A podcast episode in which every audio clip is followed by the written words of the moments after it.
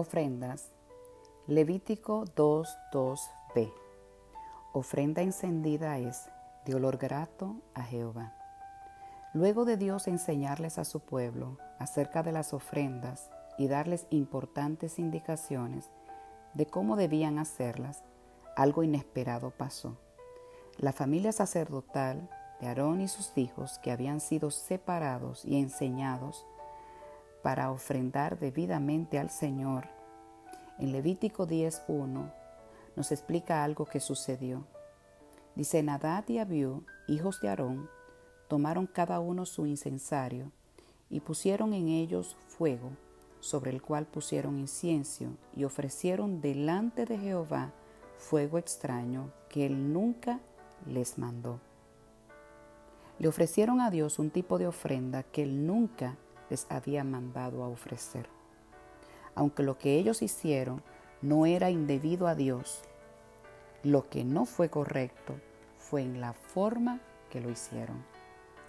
Ellos no pecaron por desconocimiento, ya que habían sido criados en un mundo sacerdotal, pero Dios es que escudriña los corazones y prueba los pensamientos. Fue quien escudriñó y conoció lo que había en el corazón de estos dos jóvenes, que posiblemente su corazón estaba muy desconectado a lo que estaban haciendo y cómo debían adorar a Dios. Pensemos en un momento. ¿Qué es lo que estamos ofreciendo a Dios? ¿Ofreces a Dios gratitud, alabanza, adoración, honra, fe, obediencia?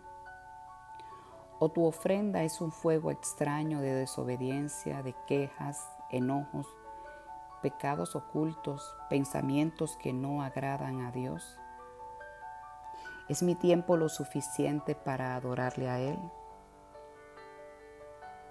¿Es mi vida una adoración genuina o es un fuego extraño?